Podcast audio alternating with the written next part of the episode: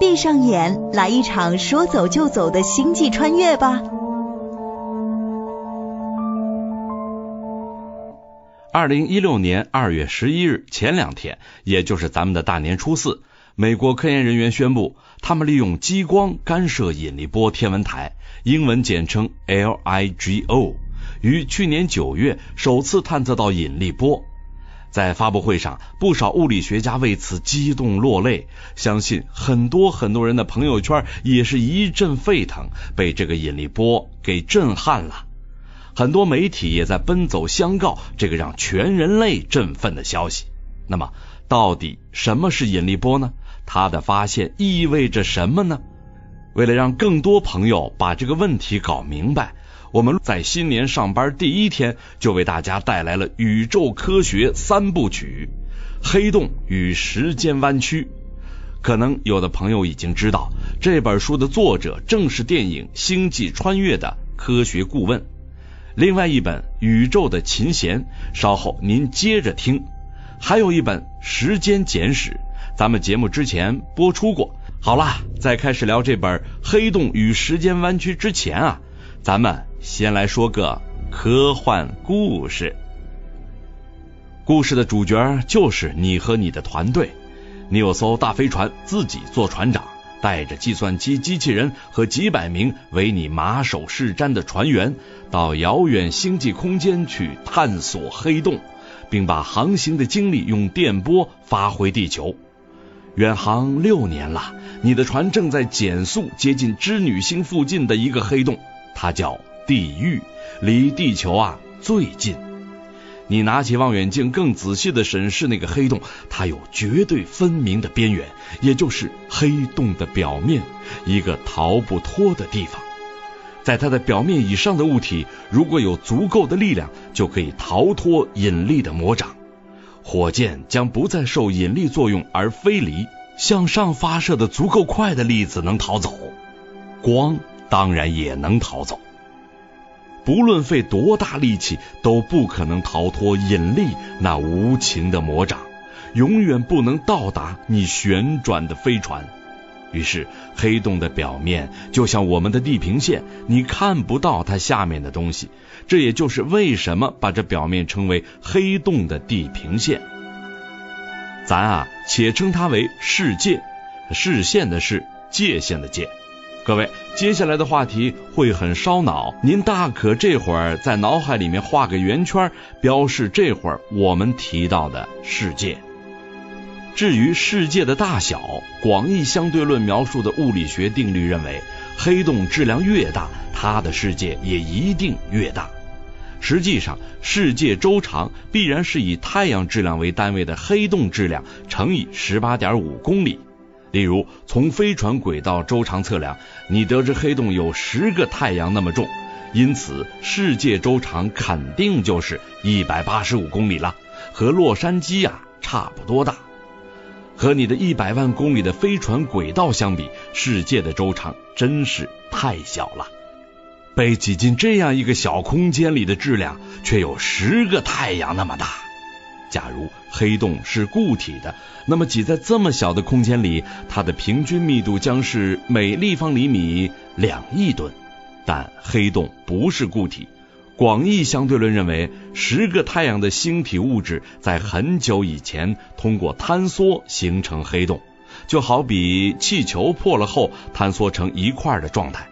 现在聚集在黑洞的中心，聚集在一个叫做基点的小空间里。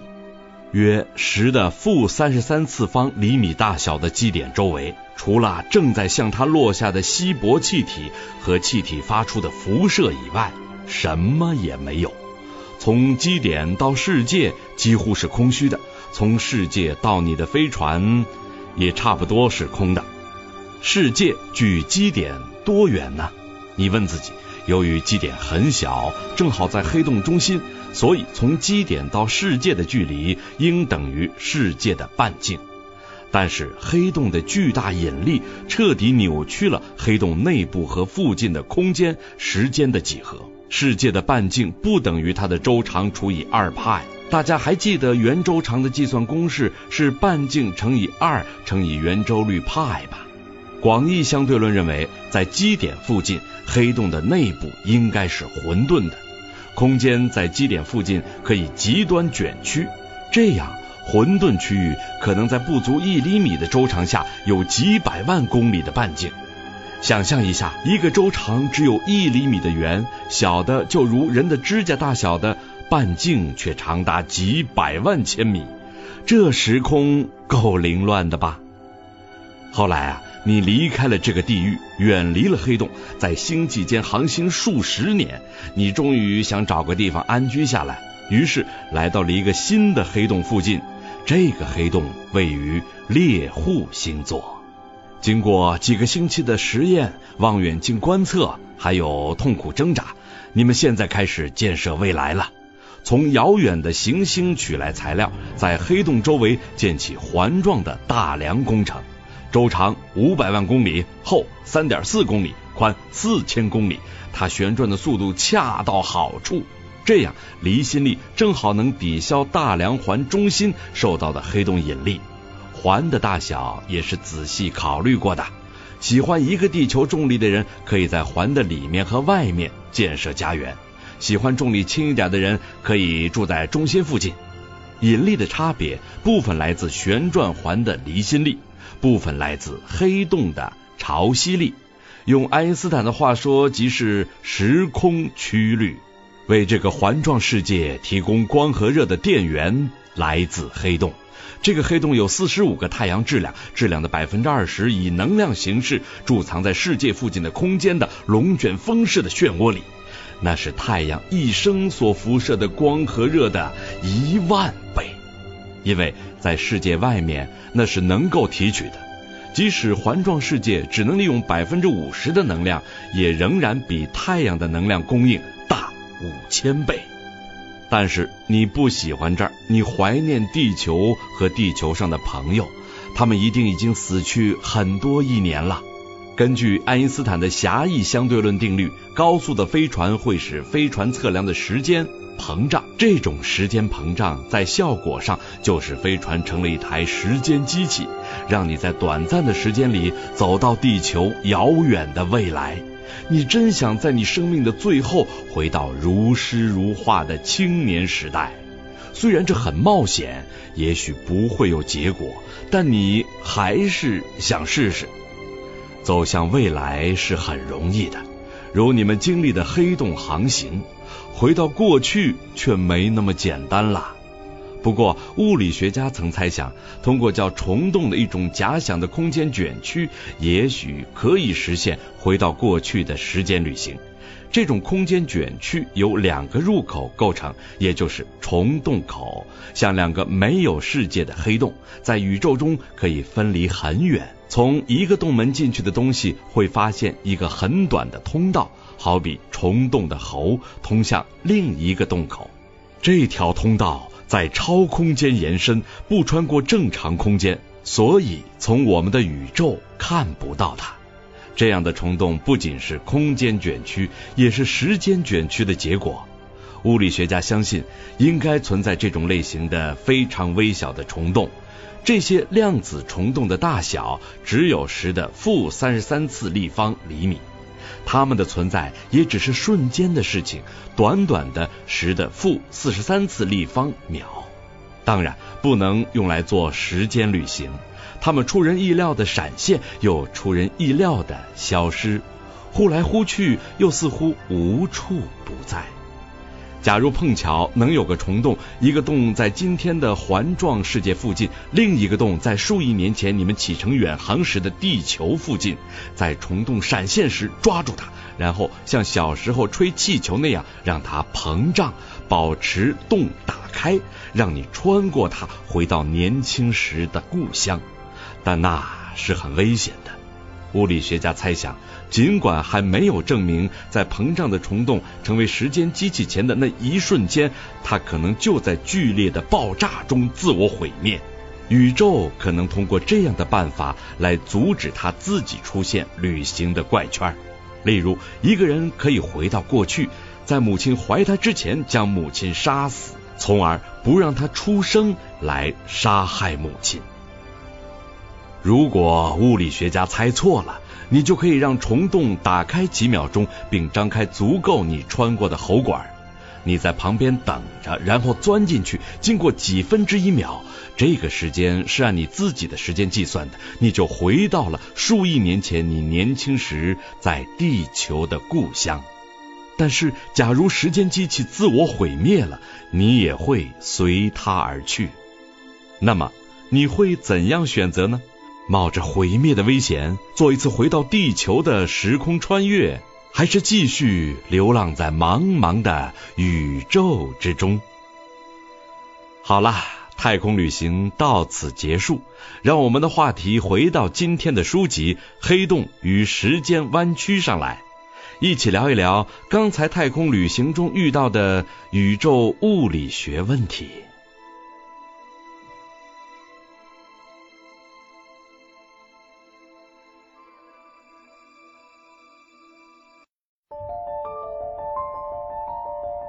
爱因斯坦重新定义时间与空间。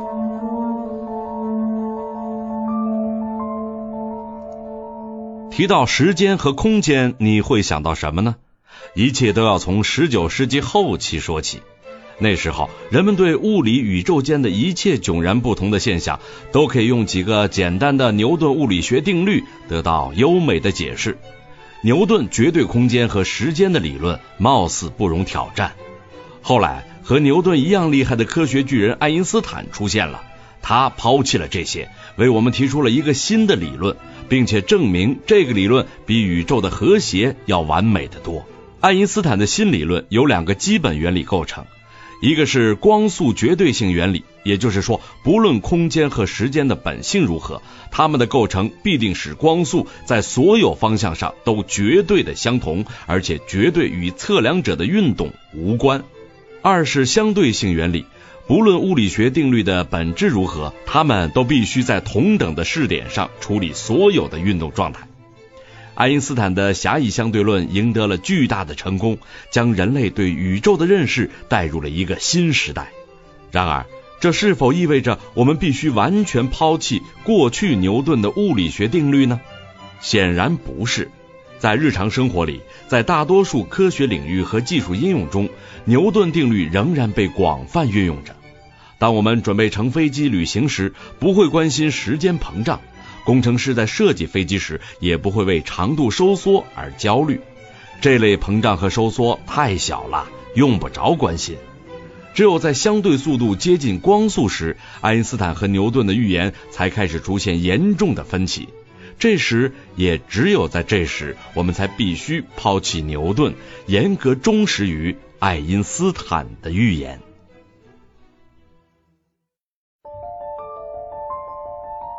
爱因斯坦理论预言了黑洞，而他本人拒绝了黑洞。根据爱因斯坦的理论，有人预言了黑洞的存在。不过，在有人愿意把黑洞当真时，爱因斯坦却不愿意。爱因斯坦为什么拒绝黑洞呢？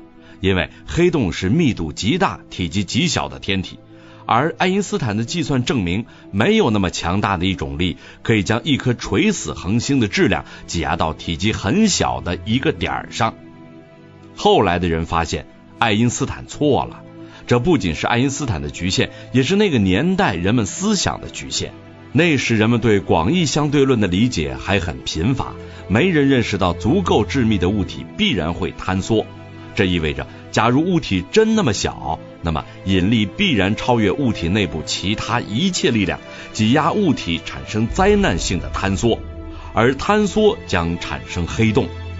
一直到了二十世纪六十年代后期，当黑洞的必然证据已经压倒一切时，大多数物理学家才开始认真的面对黑洞。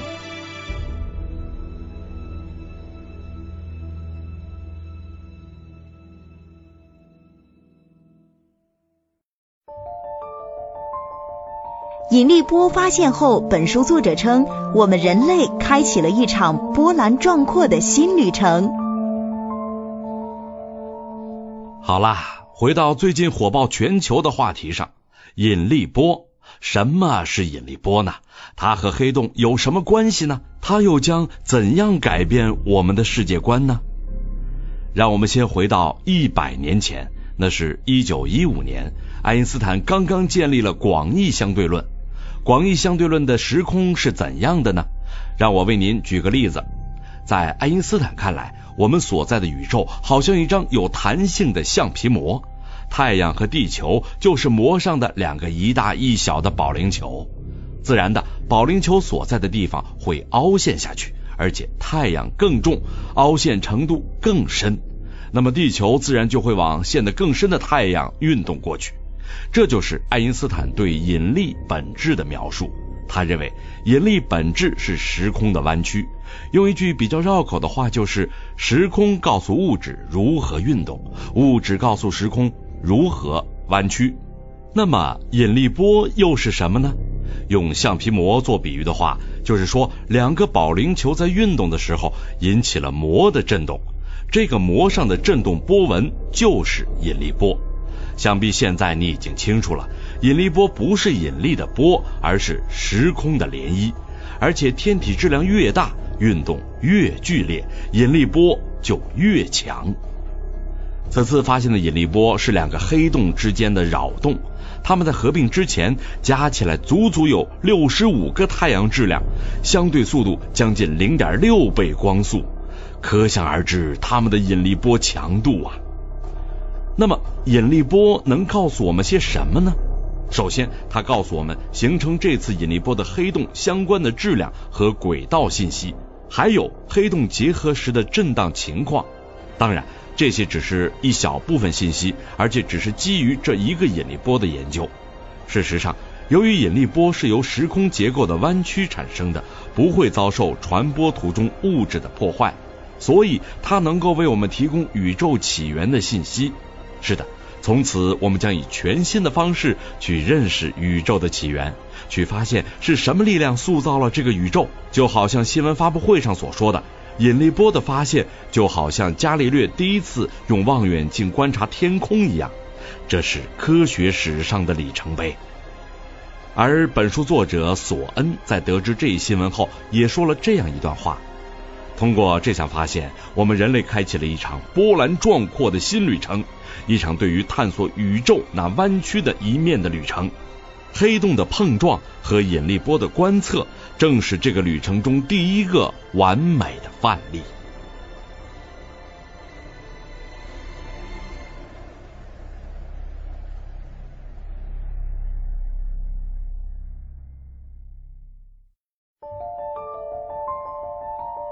黑洞真的是个洞吗？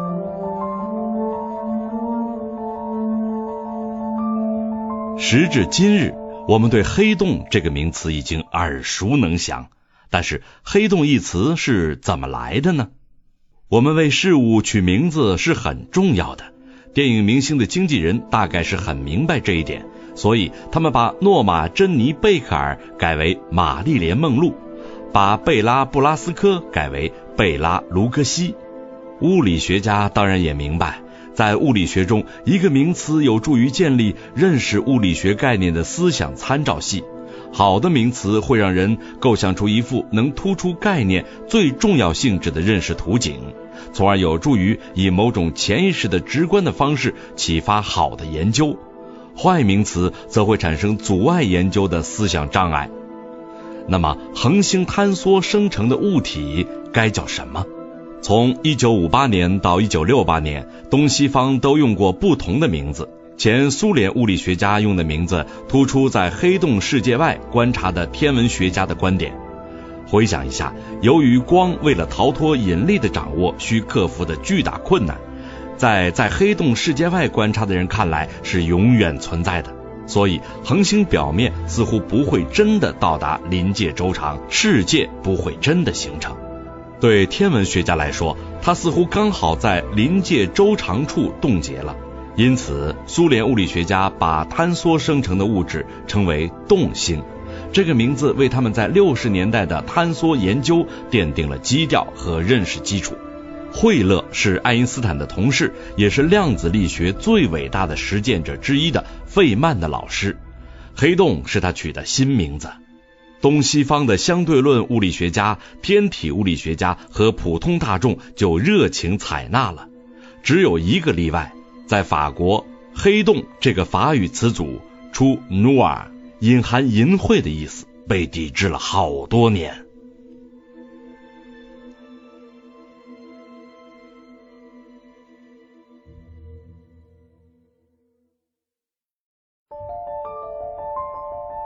黑洞没有毛，人类啥也测不到。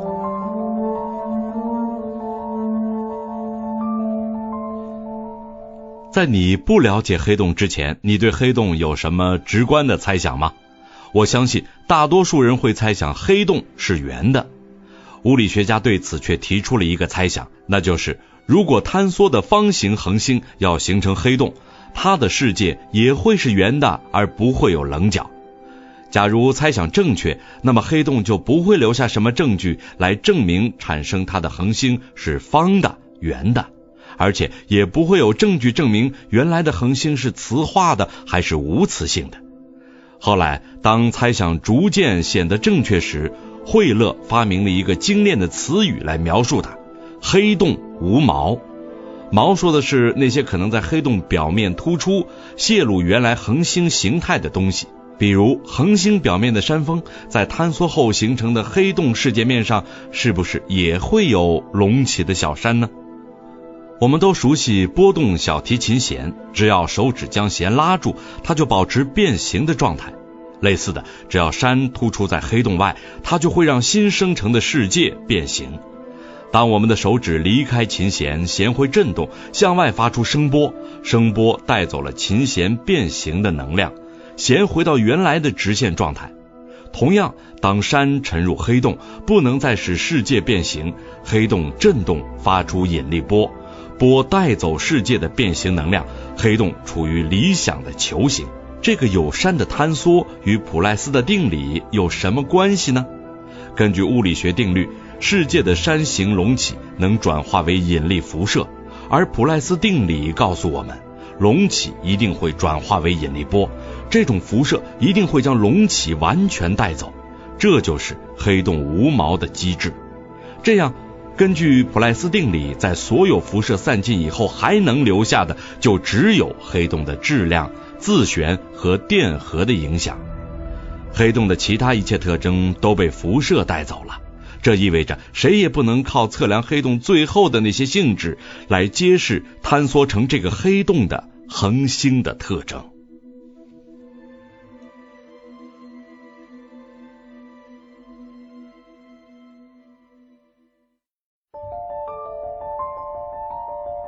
时空真是弯曲的吗？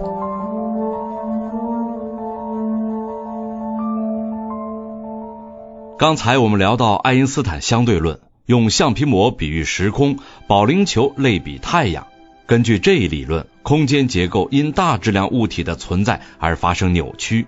爱因斯坦的理论弯曲了时空。我们现在对黑洞和宇宙的认识基于这种弯曲的时空理论。但是，时空真是弯曲的吗？能不能这样想：时空本来是平直的，但我们用来测它的钟表和直尺，实际上却是橡皮的那样可以拉伸变形的。当我们从一点走到另一点，改变它们方向的时候，即使最完美的钟表也可能慢或者快；即使最完美的直尺也可能伸缩或者拉长，不是吗？我们的钟表和直尺的这些变化，是不是会让一个平直的时空显得弯曲呢？是的，完全可以那么想。哪个是真正的事实呢？对物理学家来说，这个问题很无聊，因为它没有物理意义。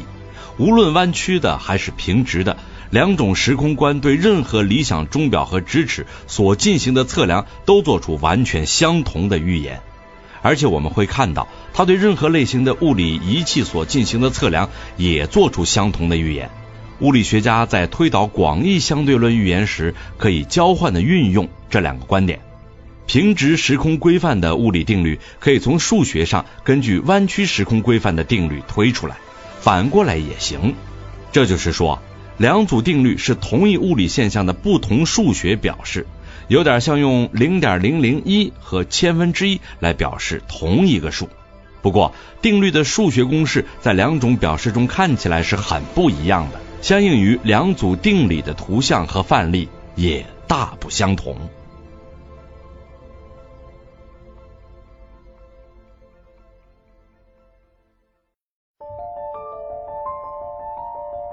霍金的惊人预言：黑洞蒸发。十九世纪七十年代，研究宇宙物理学的火炬交到了一个传奇的科学家手上，他就是霍金。霍金是大胆的思想家，假如他感觉那些激进的新方向是对的，他会比大多数物理学家更乐意走上新道路。霍金在《自然》杂志的一篇短文里宣布了一个惊人的预言。霍金的计算证明，旋转的黑洞必然会产生辐射，并减慢旋转。他的计算还预言，当黑洞停止旋转时，辐射还不会停止。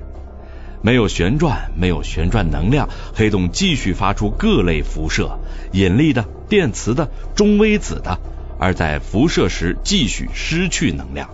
我们知道，旋转的能量贮藏在世界外面空间的漩涡里，而现在失去的能量只能来自一个地方，那就是黑洞的内部。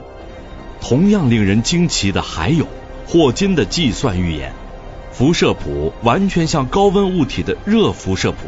换句话讲，黑洞的行为仿佛在说，它的世界具有一个有限的温度，而霍金算出这个温度正比于黑洞表面的引力。霍金的计算还说明，当黑洞持续辐射，将质量转化为外流能量时，它的质量下降，面积下降，而温度和表面引力升高，黑洞收缩而变热。从结果看，它在蒸发。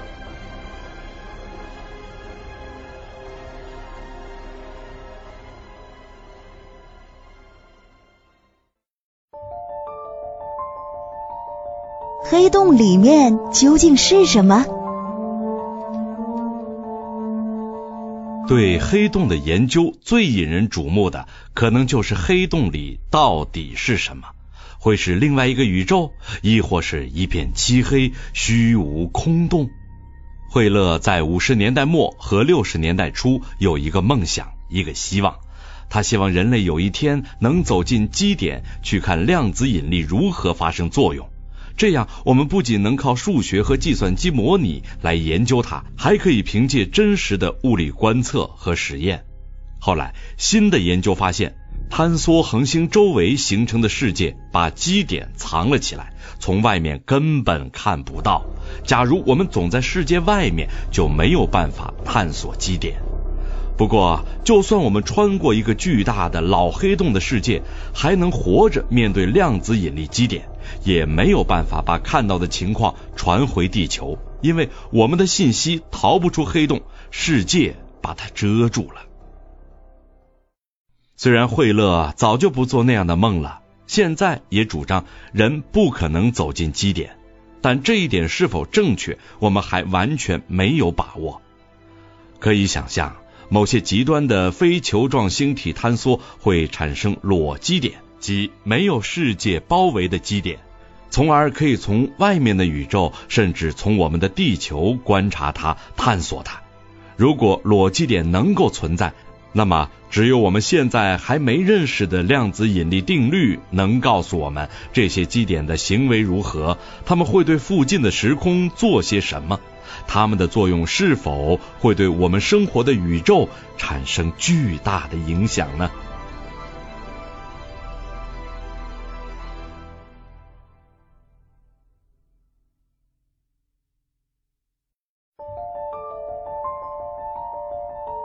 虫洞和时间机器，在上文漫长的时空旅行后，你已经垂垂老矣，并梦想回到过去，重获新生。那么这一切可能吗？物理学家为我们提供了虫洞这个假象，去穿越时空。而虫洞一词也来源于惠勒。虫洞是宇宙中相距遥远的两点间的一条假想捷径。它有两个洞口，例如，它有一个在地球附近，另一个在二十六光年远的织女星轨道附近。两个洞口通过超空间的隧道相连接，隧道可能只有一公里长。假如我们从地球附近的洞口走进隧道，只经过一公里就到达另一洞口，出现在六光年远的织女星旁。现在我们对虫洞的认识大概是：假如在大爆炸中没有生成虫洞，那么一个无限发达的文明可能会通过扭曲空间的方法来制造虫洞。但是不论构造者是什么机械，时间在所有参照系看来都会被它强烈扭曲，结果它成了一台时间机器。但是时间机器在逻辑上成立吗？一个来自未来的人通过时间机器回到过去杀了他的母亲，那他还会在未来存在并使用时间机器回到过去吗？这令人难以理解。霍金对时间机器有着严厉的批评，他认为大自然也憎恶他们。他把这种憎恶表达为一个猜想，一个能维护时间次序的良性猜想。他指出，物理学定律不允许时间机器。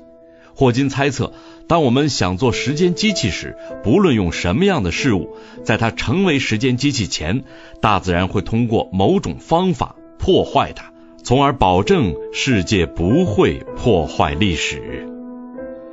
好了，关于《黑洞与时间弯曲》这本书，咱们就聊到这儿。各位朋友，如果对神奇的宇宙还有意犹未尽的兴趣，不妨接着收听咱们的节目《宇宙的琴弦》，到底。宇宙是什么样的呢？这本书中会有别开生面的描述。